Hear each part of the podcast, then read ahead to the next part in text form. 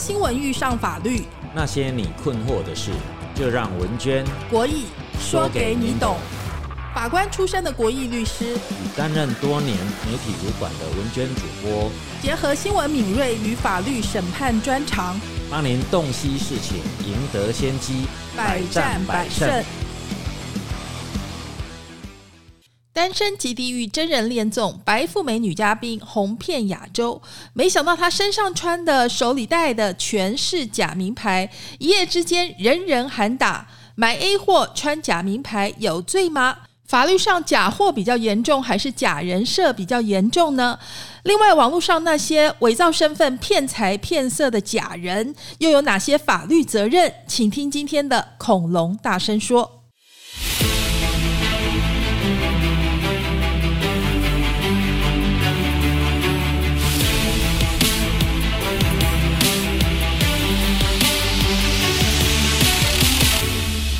恐龙大声说：“法律懂更多。”国义律师最近呢有一个新闻啊，其实很多年轻人都在讨论、议论纷纷。你有没有看过一个这个 Netflix 上面的综艺节目，叫做《单身即地狱》？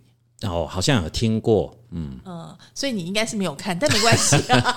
我们先讲一下哦，就是呃，它还蛮好玩的。它其实呢，就是像我们这个年纪的来电五十啊，哈。但是呢，他们就是把那个参赛者呢，都是就是想要交男女朋友的单身的辣妹跟俊男呢，丢到那个海岛上面哈。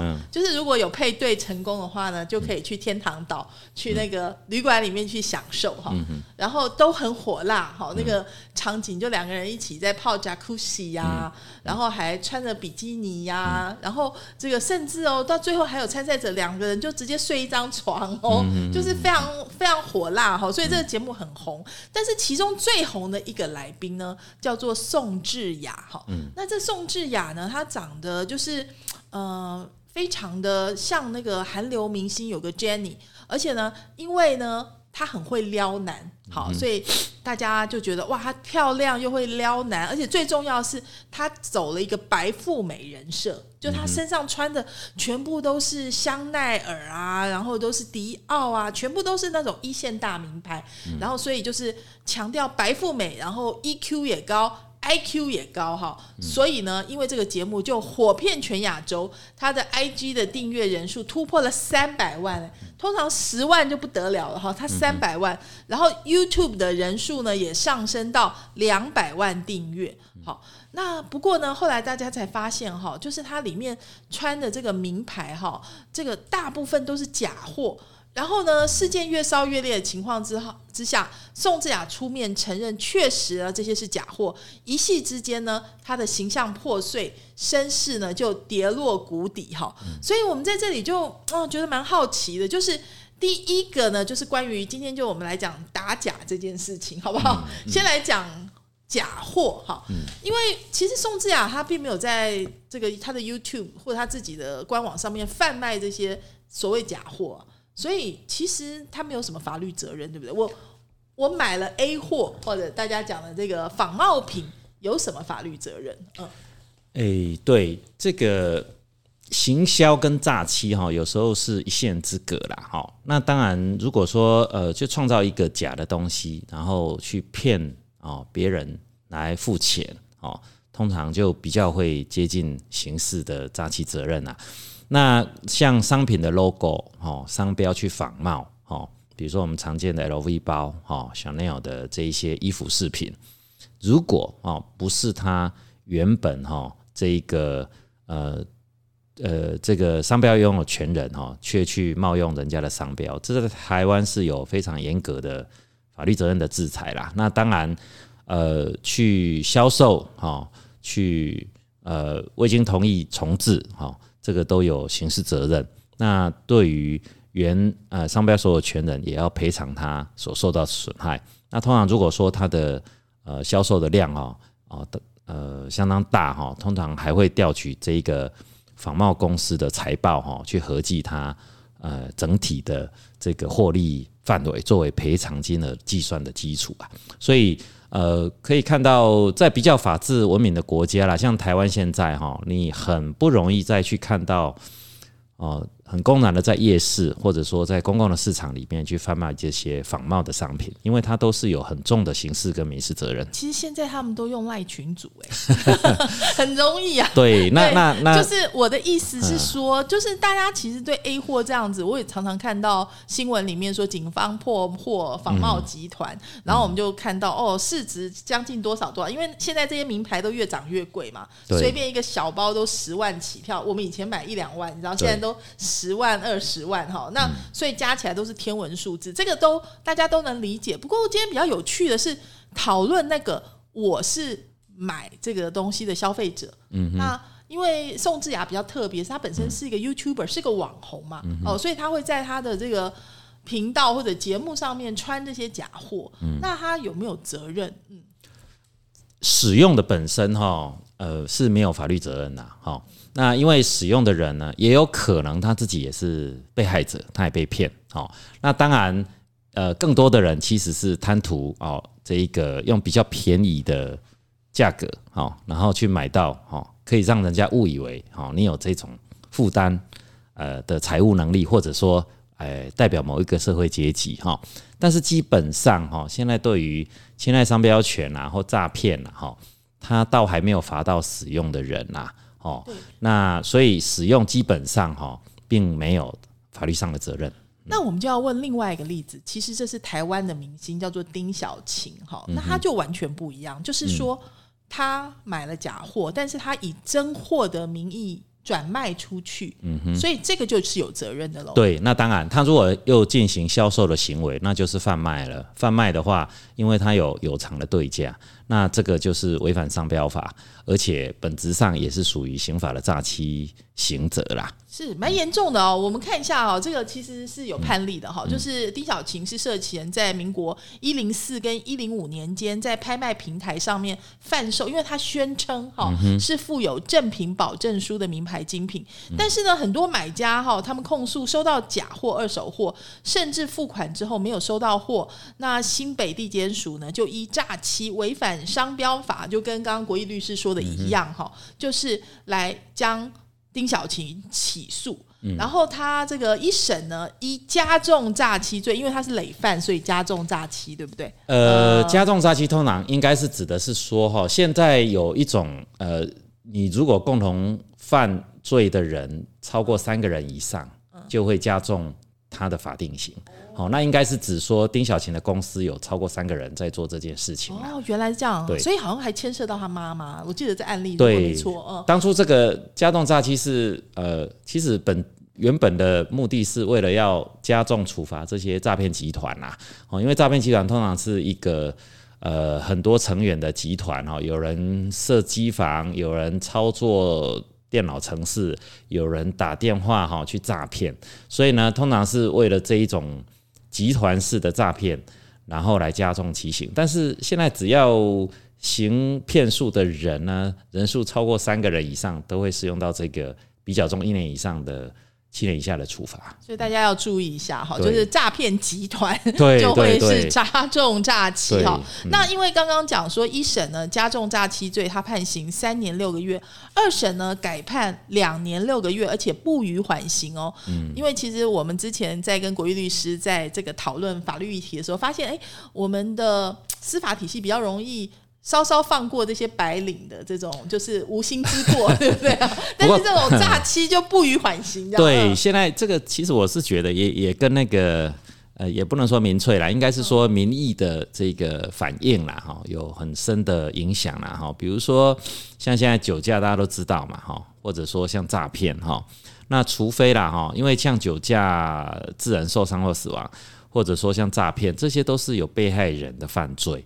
那除非啦，哈，除非犯罪的人呢，他能够完全的去补偿被害人的损害，那呃，通常补偿之后还要得到被害人的原谅啦，就是同意他缓刑，否则呢，现在法官也不太容易啊，就是说凭自己认为要不要宽恕被告哈，就给予缓刑的预知啊。是，所以呃，刚刚讲嘛，他二审改判两年六个月，丁小琴呢是不予缓刑，然后呢，案经最高法院驳回上诉定验，丁小琴已经在一百零九年十二月一号报到入京府入监服刑了哈，嗯就是哎、也差不多两年了，对，所以所以其实呢，就是这个案子应该呃大家就会很清楚，所以你自己买 A 货没有问题，你嗯对贷也没问题，但是你不能转卖。对，千万要提醒哦，你你不要想说我卖二手货哈，我买了，然后我用更便宜的价格去卖啊，其实这样还是会有刑事责任，这是非常需要提醒状况。是我自己本身买的时候，我也不知道它是假的。你知道我的意思？然后我转手出去的时候，我以真货，我以真货的二手货去卖，这理论上哈、嗯当然是这样就不成立犯罪。好、也就是说，你要卖仿冒品哈，或者说要诈骗别人，都是以你是故意的哦，这个犯罪是故意犯才处罚啦。但是理论上讲，虽然是这样讲啦哈，但是通常呢，证据的认定是检察官跟法官嘛。那呃，被侵害商标的厂商，他一定不会接受这种说辞，否则只要托辞于说我不是故意的，就可以免豁免刑责的话，那这个法律就不用规定了。所以通常证据的认定并不是我们能够掌握的。呃，不过比如说像丁小琴的案嗯子，比如说我我也不一定是跟专柜买嘛，我有时候是跟前手买嘛。嗯那前手骗我呀，前手就给我假的保证书，那我就可以主张说我是善意的第三人嘛。哎、我觉得通常不会成功，因为法官通常会从一个角度去看哦，就是说一个 LV 包怎么可能卖你六千块？哦，你买一个 Rolex 的这个限量表，怎么可能卖你啊一万块？哦，这是不可能的代际。那对于这么便宜的钱，你就可以买到一个哦超过一百倍价格的东西。那对于呢，呃，你认知到这个是呃音频或者是仿冒品，显然哦，这个法律上叫做有不确定的故意，这个就是跟呢现在我们常常在讲的哈，我喝酒撞到人哈。要不要去论断你故意杀人？就是说，这个时候故意的范围会被扩大了，所以其实这样的辩词哈，我不认为法官会接受啊。好，那我们来看一下、哦，刚刚讲这整个假货事件牵涉到是商标法第九十七条嘛，好，就是明知他人所为之前两条商品好侵害商标权商品而贩卖或者意图贩卖，就是还不一定卖出去哈、对，而持有陈列输出或出入输入者，处一年以下有期徒刑、拘役或。并科新台币五万元以下罚金，哈，通过电子媒体或网络方式为之者一同，哈，对哎，就我刚刚讲，如果你在赖群组里面说我有 A 货，好，那你就犯了这一条，对不对，对？确实是。所以，嗯所以其实现在对于呃这个叫做无体财产权啊，哈，法律上就是说著作权、商标、专利的保护哈，甚至现在扩及到营业秘密哦，连登记都不用登记的这一种。呃，智慧财产的保护哈是无远弗届了，而且刑法的处罚都是非常的严苛啊。对，因为商标法九十八条就说查扣之仿冒品，不问是否属行为人所有，一律没收。哈、所以呢。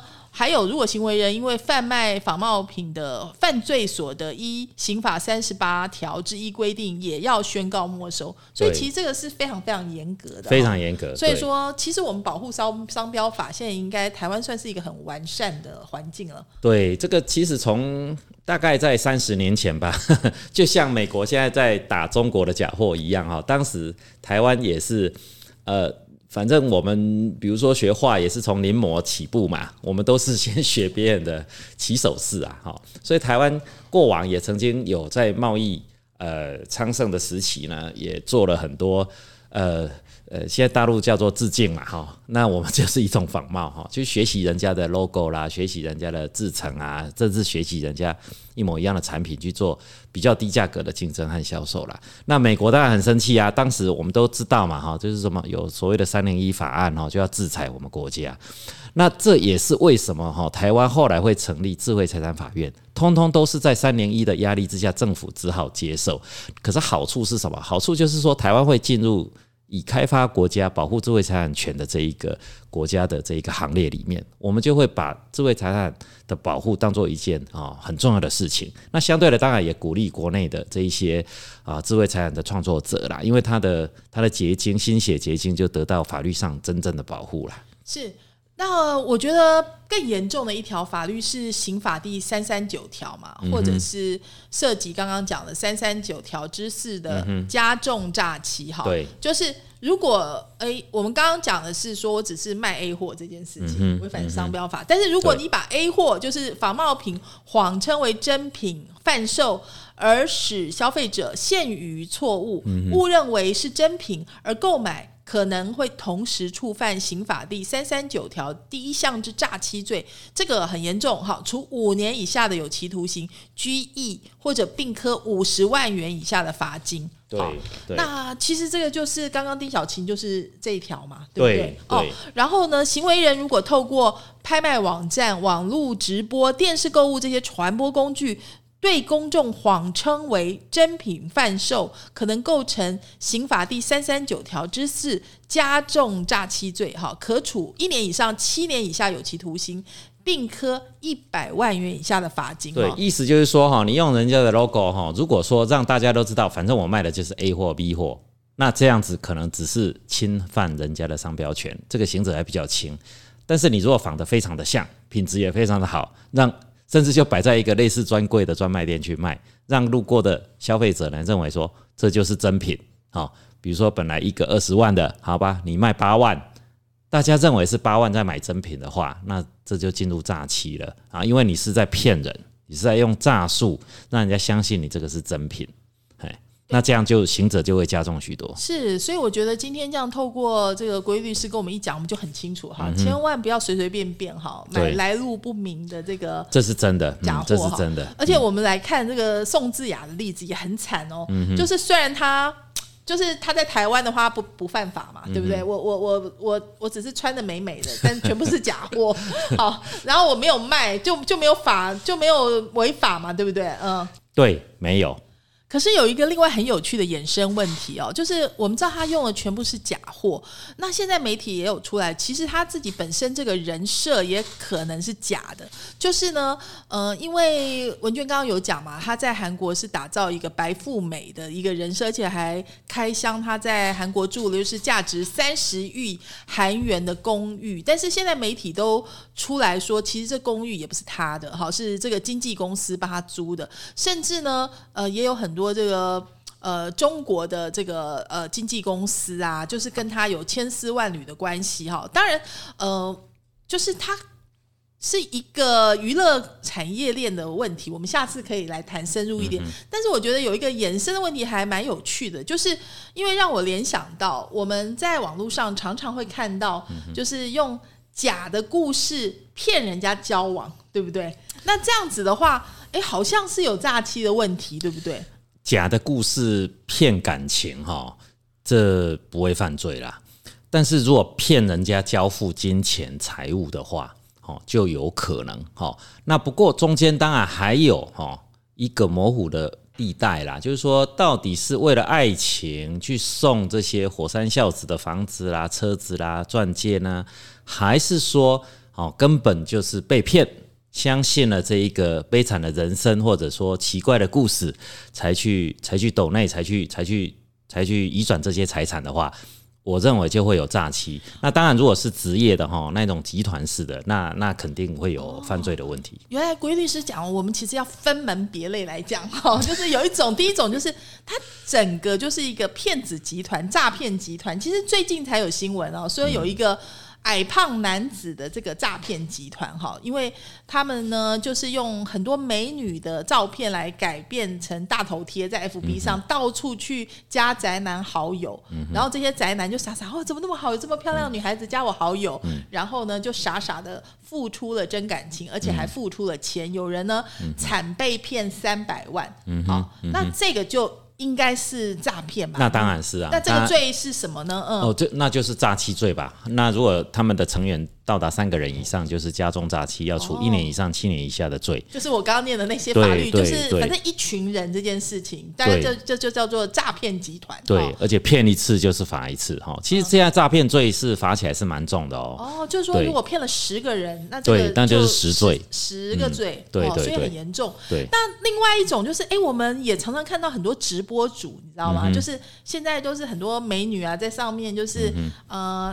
扭扭扭腰啊，就是跳个舞啊，就有很多会抖内嘛，哈。对，抖内那也有很多这个男生就说，哎，我抖内了半天，我就是希望你做我女朋友啊，可是你后来不出来做我女朋友，可恶，我要你退钱，就有很多这种纠纷嘛，对不对？那这种呢，算不算？嗯，这种应该不算哈，因为抖内这就是你情我愿啦，哈。那追求女生到底是要花一千块啊，花一万块，甚至花五十万，哈，这个就看你对爱情，或者说你对于这个女生的啊，或男生啦，哈，你认为愿意付出的这个追求的对价嘛，好，这个法律上会解释成赠与啦，好，那只是说这样的赠与有没有已经超越他本来要这个这个，比如说追求啊的目的啦。哦，那当然，基本上爱情的付出哈就不会是诈骗。这个不过这已经是哲学的问题了，就是说爱情到底是不是诈骗？不是，我们还是从法律来讲，好不好？就是说，第一个重点是因为你就已经在这个游戏平台上面就给他刷火箭，对不对？你就给他送花圈呐，哈，这是游戏规则的问题啦。你就已经送钱了，送游艇给他。哎，你你参与那一个 game，那你按照这个规则，你你就去抖内，然后你 maybe 可以得到他一些青睐，或者说。他有一些回馈吧，也许陪你吃晚餐啊。嘴嘴头呃口头上说好，我陪你出来约会，可是他后来没有做到，这样子有没有法律责任？我觉得这这可能用那个在对话说。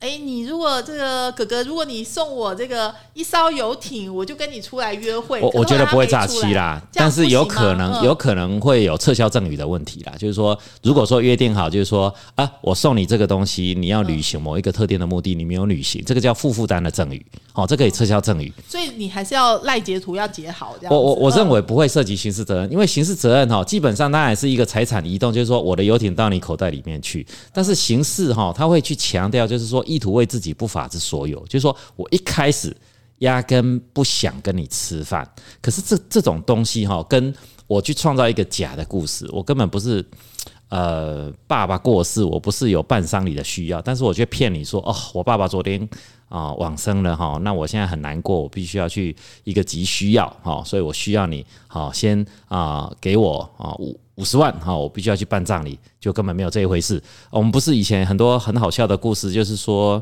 同学啦，为了请假不择手段啊，对爸爸死了很多次。好，那只要没有涉及财产支付，当然不会有诈欺。涉及财产支付会有诈欺。其实我们今天学到一一一课哈，比如说，哎，你去金钱豹哈，那你去呃或者华灯初上，对，伊咖喱，好，你去框那个小姐哈，那问题呢，你框她出场呢，你愿意哈，就是赏大酒，对不对？你愿意花这么多钱，没错，好，那就是你心甘情愿做。那火山孝子是是是什么？这个娘要嫁人，天要下雨啊，挡都挡不住啊，这是你自己愿意的啦。是，但是如果这个呃。这个 Higari 的小姐跟你说啊，我现在妈妈住院，急需这个手术费啊，或者说这个弟弟出车祸，什么呃，爸爸癌症啊，要要钱，这个就是这个就有可能进到诈欺了，这就有可能诈欺。所以说，你，这个光。赖截图就可以吗？还是说证据力的部分？我觉得这个还是涉及到刑事调查啦，因为赖截图毕竟都这个是叫做审判万的程度，这个讲下去会比较深哦，就是涉及法律的认定和证据的判断哦。但是基本上哈，应该是刑事判断上有一个标准，就是说你去 create 一个假的东西，让人家相信是真的，那事实上并不存在。那因为这一个事件哦或者故事。以至于人家交付给你钱，不管是借你的啦、送你的啦，就有可能进入诈欺。那如果说不是，我只是说哦，就是哎诓你呀，引诱你跟我缔约啊，然后引诱你担任我的亲密好友啊的机会，然后来跟我签约或做生意啊，基本上我真的认为这只是一种行销或一种。业务的手段吧。我们刚刚讲说骗财比较容易是诈欺罪嘛？那骗色呢？如果说哎骗上床了，这这哎这这也没有罪啊？是吗？没有罪，这没有罪。那大家要小心一点呀。这只是说，如果因而结婚哈，那结了婚之后哈，这个婚姻的缔结的意思瑕表示会不会有瑕疵的问题啦？如果被骗了哈，这个呃，可可是通常来说啦哈，通常来说做涉及民事的部分哈，就是说。顶多只是契约效力啦，比较不会有刑法的问题。不能说是什么诱奸吗？嗯嗯，不会，不会成立。为什么不会成立啊？嗯啊，因为法律只处罚违反意愿。好，那有一种骗我呀，嗯法律只有处罚一种骗，然后发生性行为，就是说这个是一个刑事处罚很好笑的条文哦。它有一个就是说，呃，适用诈术，呃，致人陷于错误，误以为自己的配偶而与之为性行为。这个是同意的性行为，但是这个是有刑事处罚，但是要 误以为是自己的配偶或者说男朋友，这样子难吧？就是对，这有点难，所以这个法条是有点好笑的。床上去，然后搞不清楚，那个好像有有这样的新闻，对对对对对对，有这种处罚，就小偷摸摸，所以到那个床上去。这这回到我们我们上一次有有有一集在讨论性侵，所以说性其实性自主处罚的刑事责任最重要是意愿的违反哦。所以是性自主决定的侵害，好，所以如果你自己都同意了，至于说你同意是因为误信他是高富帅，其实他根本不是哈，他是他是草包装出来的，这是没有犯罪的，只能够自认倒霉。对对对，那就是练习判断力。所以骗财骗色，其实网络上真的很多哎，我记得最有名的一个新闻就是那个台积电女博士，对不对？嗯，她一直觉得她的那个。网恋的对象是一个 CIA 的中情局的局长，还说，对，而而且他真是一往情深哎，但除了拿钱出来从银行提钱出来给他之外，对，好像这事情发生几年后，他还坚持说，呃，他没有变被骗，就说那个马航的那个空难是是他那个想象中的那个网恋的男朋友大卫，大卫，对，这这个是这个例子也很值得讲，对不对？因为大家都以为说。诶，这种呃，可能一般什么高社经地位人就不会被骗，其实不是，对不对？对，这个故事哈，有呃，应该是比较显眼的地方在于说，因为大部分这样子的社会新闻，大部分都是一些啊，我们说宅男吧，或者说呃，这这没有歧视。这一些科技博士的意意思啦，哈，是说很多因为他的工作太单纯了哈，或者说他太呃工作的环境太少接触到异性，所以很多宅男哦就就会进入这种爱情的这一个骗局。其实不止宅男，很多那种熟女哦，特别是你知道那个 FB 上都有一堆那个照片很帅的老外，就是来加你，对，很多什么奈吉利亚，其实。我我上次看到有一个女作家写，她也写的把她写的很风趣啊，说她从来不知道自己这么有魅力，就是有这么多的外国帅哥都来加她好友这样子，所以这个就很好笑这样子。所以所以其实单身地狱啊哈，你说呃这个这个宋智雅小姐嘛，对，这这个这个剧啊哈，或者说这一个这个 project 它设计哈。其实你说是演员演出来的也好，可是真实的人生，也许大家都期待有这些浪漫的故事在进行，即使是假的也没关系哦。所以大家都愿意在里面。就是那个女博士到现在，她还愿意活在那个谎言中间。对对对对对，这个呃，对啊，这个这个刘姓的台积电的博士嘛，哦，那我们一般来说能够进台积电，又是工程博士，又是女生，哇，那这真的是集所有的。I Q 这是很高的于一生呐，哈！但是他就是很愿意相信这样一个 story。他二零一一年发生的事，他也从台积电辞职，辞职之前把他的那个你知道红利啊那些股票都卖掉了。你看这个损失真的很惨重。但但是我要讲的是说哈，如果这个 CIA 投资根本是假的，然后他因而使这一个女博士汇钱出去。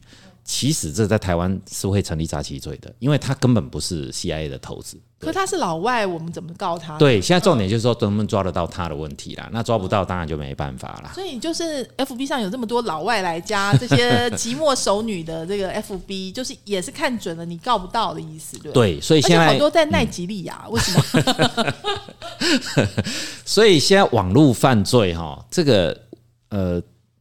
这个抓不上抓就是这样，因为因为应该是说根本就抓不到，啊，因为节点啊永远都是在一些啊我我们这种公权力到不了的地方了，它它不用太远了，它只要设在中国大陆，你就你就到不了了，哎。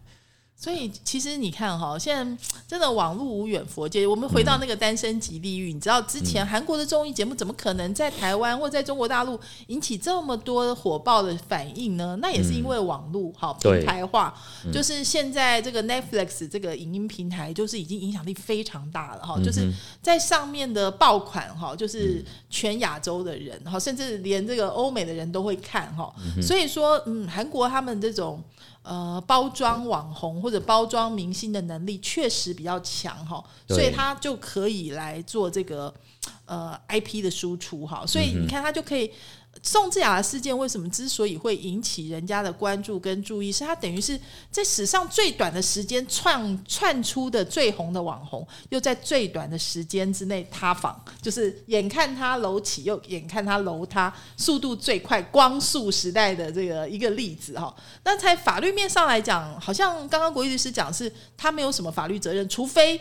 他真的呃，好比说，他用这个白富美的形象去骗人家买他的假货，或者骗人家跟他交往，而且还要付他一些钱，不然他其实呃，法律上是没有责任。嗯，这个好像有一句传统的话，就叫做什么？呃，演戏的是疯子啊，哦，看戏的是傻子嘛。那 其实大家都知道，戏里演的根本就是嗯，maybe 就是根本不是这么一回事嘛。哦，那那看戏就是满足一种情感上的，不要说是傻子啦，应该是说一种情感的寄托吧。哦，那到底真的假的已经不重要了。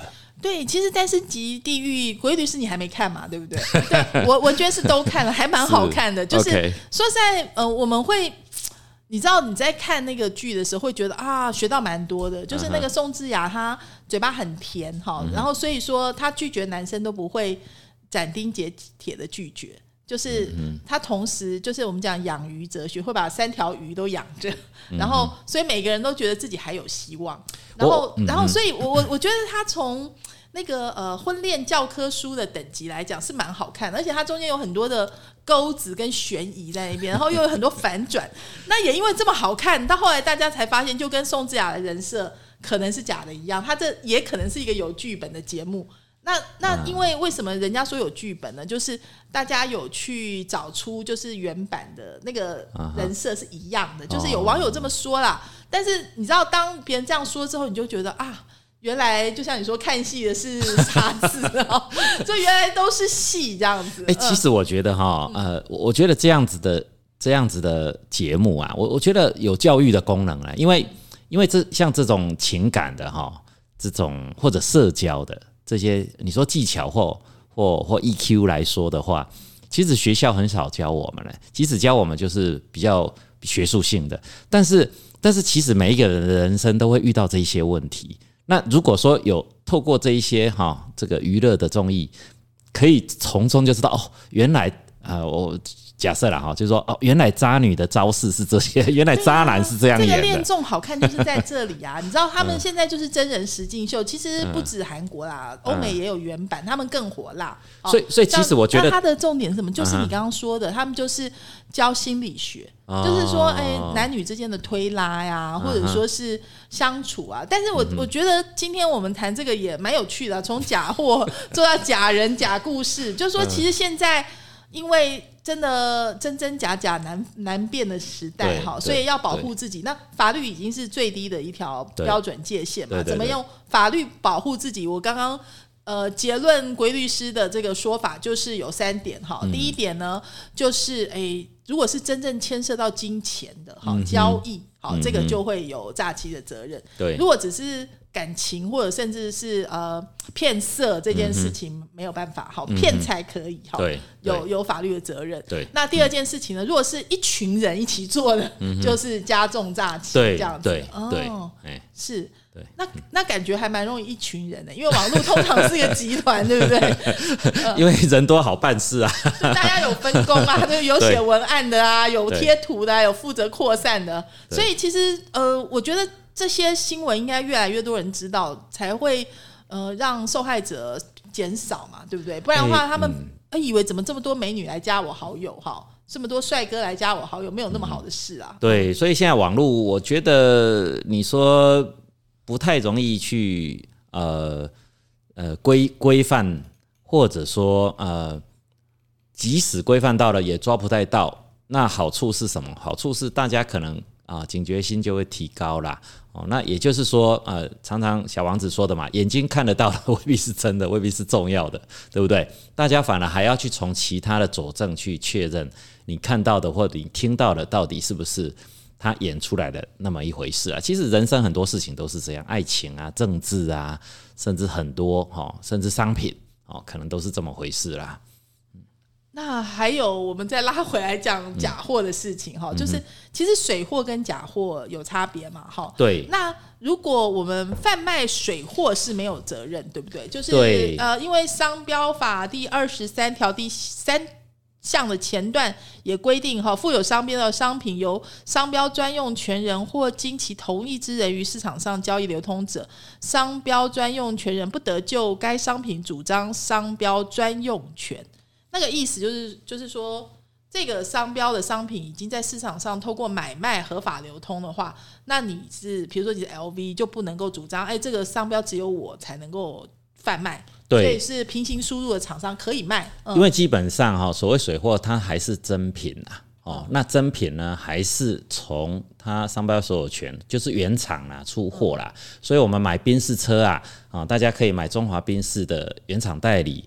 当然啦，你有办法的话，还是啊，我们所谓的贸易商，哦，就是所谓的水货啦。那通常他就会挑哦代理没有出的车款，哦，那一样哦，其他的一些名牌包哦，也会有雷同的情形啦。只是通常他代理呢，他会得到一些优惠，所以他比如说价格的竞争上面，或后续的，比如说像车子的维修零件的取得等等的，好，他就会他就有比较比较完整的原厂的支持啦。对。但是卖水货的人，或者是哎，你想要转卖你这个从国外带回来的这些名牌包或者名牌精品，也要小心。就是如果你用原厂图来贩卖水货的话，就会违反著作权法。就说哎，我把这个原厂的图给它截图下来，丢到我的网站上或者我的 FB 上，这样不可以就对了。这当然，因为这个现在网网际网络啊，尤其像 FB、IG、Line 啊、微信啊，哈，大家。呃，转贴一个连接，或者说转播一个图，哈，是不到一秒钟，就是一个手指就可以完成的行为。可是大家都没有意识到，其实别人的图、别人的肖像、别人的画，哈，都是要授权同意才可以转用的。那那刚刚讲到，即使哈，你卖的是水货宾士车，你去泼原厂哈宾士车的，对，说哎，我卖的就是这一部，但是你还是没有得到这一个，呃，这叫艺术著作了，哈。的，比如说它是影片或是照片，哈的授权同意，因为它毕竟原创者是原厂或者那个代理的经销商。是，所以这样就是会侵害厂商著作权的风险，要小心。就说你只要剖出来，这个就是你去侵害它，就未经同意而使用了，就是非法重置。是，这个很重要。对，所以要卖的人只能说：“哎，我这个是 什么牌子，什么什么。”没错，没错。你自己去谷歌，对那个，他顶多连连连一个连接连回原厂啦。对，好，那大家去看原厂的车子长怎样？是我我认为啦，我。那抛一个连接转连分享连接是 OK，是 OK 的啊，因为连接是回到原厂嘛，对，回到原厂去去看嘛，就是我抛一个连接，去看就是这个。但是你如果把它截图下来说，我卖的就是这一部车，那还是要这一个图的创作人有授权才可以使用。违反著作权的呃，刑责是怎样的？哦，他如果未经合法授权哈。然后是基于盈利意图的话，也是有刑事责任的哦，而且甚至要关的。对哦，这么严重？对对，那当然中间有一块跟那个商标法的责任差不多。对，都是很重的。现在对于我我们法律上叫无体财产，那无体财产就是像这些智慧创作的这个这个标的呀，哦，其实它是抽象存在的，但是呢，为了确保每一个人哈的这个智慧结晶。可以得到财产价值的一个拥有，所以现在没有授权书啦，也就是我们所谓的没有没有原厂保证卡，大概大概都有非常高的风险被认为未经授权而重置哦。这个已经从过往啊，我们比较强调像 CD 呀、像电脑软体啊，现在到所有的艺术啊创作，甚至网络上的一篇文章，可能都会有侵害的问题。你可能都要证明这个来源。对对对对对对，尤其像著作权啊，著作权是不需要经过登记的嘛，商标专利都是登记主义啊，著作权是原创主义，所以呢，著作权呢，甚至也无从知道这一篇是不是是不是别人的创作。那如果万一去侵害到别人的著作权，那都有可能被告啊。哎，所以网络上大家可能。呃，现在都很习惯哈，说早安就带出一篇哈很警醒人的故事哈。可是其实往往哦，这个原来的创作者到底是谁？好，那有没有侵害他著作的风险？大家可能都会是要注意啊。嗯，哇，今天真的哎。短短的一个这个综艺节目，牵扯出来这么多的法律的这个资讯哈，跟知识，我们也是大开眼界哈。原来这个呃假货的问题是你你可以你可以买哈，你可以穿是没有什么问题的。但是呢，你如果再卖，那就问题很大。对对。然后再来呢，如果但是如果你本身是个假人，然后是个假故事呢？好像呃也没什么问题，但是如果你让人家拿钱出来，哈，因为你这个假人假故事真的拿钱出来，你就会有诈骗的问题。那如果是一群人的话呢，就会加重对诈欺。对，好，那所以呢，大家一定要很小心哈，真的这个。辨别真假，还有就是用法律来保护自己。对，呃，所以呢，一定要锁定我们的恐龙大声说哈。然后有任何这个法律上的问题呢，都欢迎在我们的 FB 还有 YouTube 下面留言。呃，国玉律师跟我呢，我们一定会帮大家问出真相。今天也谢谢您的收听，我们下周同一时间空中再会了，拜拜，拜拜。